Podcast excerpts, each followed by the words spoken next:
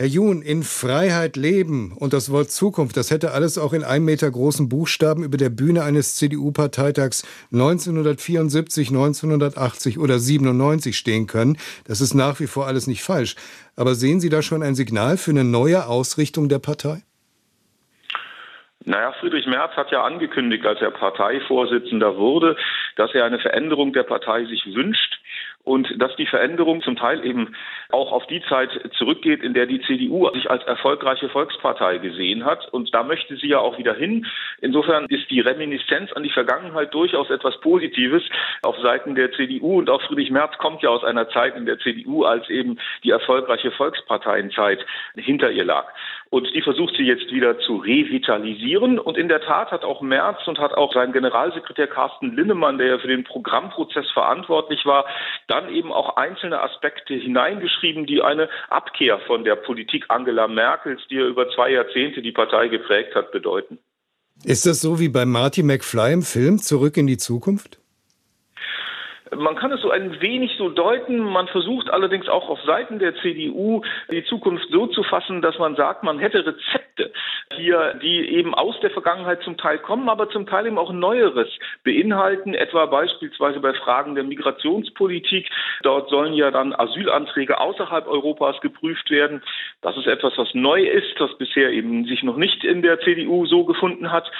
Zurück in die Zukunft versucht man eher, was marktwirtschaftliche Aspekte betrifft. Also da ist auch Linnemann wesentlich zu nennen, der hier das Programm wesentlich mitgeschrieben hat, dass man eben Marktlösungen statt staatlicher Lösungen in der Wirtschafts- und Sozialpolitik bevorzugt.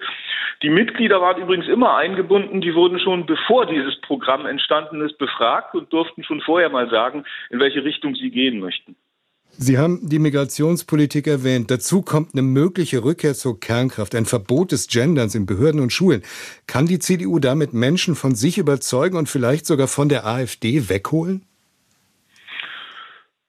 Die AfD jetzt primärer Ansprechpartner ist, das sehe ich da weniger. In der Tat, äh, natürlich sieht man die AfD als einen Mitkonkurrenten und Friedrich Merz ist mal angetreten, die AfD zu halbieren in ihrer Wählerinnen und Wählerzahl.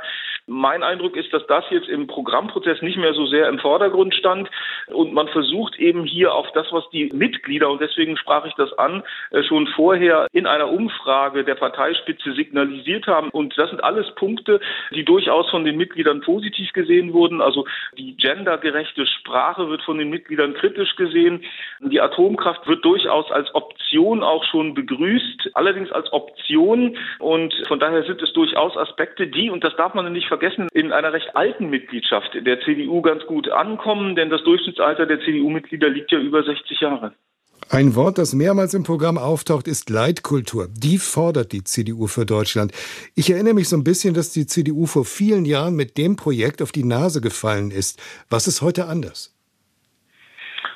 Ja, die Veränderungen sind insofern spürbar, dass hier eine große Mehrheit derzeit in Deutschland nicht nur innerhalb der CDU eher restriktivere Positionen bevorzugen in der Migrationspolitik und eine stärkere Anpassung derjenigen, die nach Deutschland kommen. Und das steckt dann hinter Leitkultur. Da stehen dann eben Begriffe wie die Anerkennung des Rechtsstaates, aber auch eben die Möglichkeit, für den Staat mehr noch zu prüfen, inwieweit hier Anpassungsleistungen erforderlich sind. Das Existenzrecht Israels wurde übrigens auch hier in die Leitkultur mit hereingeschrieben und da sieht man schon, in welche Richtung es geht, welche Gruppen also eher sich beweisen sollen, ob sie diese deutsche Leitkultur anerkennen möchten. Bei diesen Regionalkonferenzen sollen die Mitglieder über das Programm sprechen. Sie haben schon erwähnt, Anregungen für die Inhalte sind aus der Mitgliedschaft gekommen. In Mainz geht es heute Abend los. Womit rechnen Sie? Wird das ein braves Abnicken oder könnte die CDU da richtig in Diskussion oder gar Streit geraten? Das ist jetzt sehr unwahrscheinlich, weil wenn ich das abgleiche, was die Mitglieder in der Vorabbefragung gesagt haben und was jetzt dasteht, dann gibt es da viele Gemeinsamkeiten. Da sind die Programmkommissionen nicht weit davon abgewichen. Einziger Punkt, wo eine Differenz deutlich zu erkennen ist, ist in der Rentenfrage. Dort hat sich ja die Kommission für eine längere Arbeitszeit ausgesprochen. Das wollten die Mitglieder nicht in der Befragung. Das würde auf Skepsis stoßen.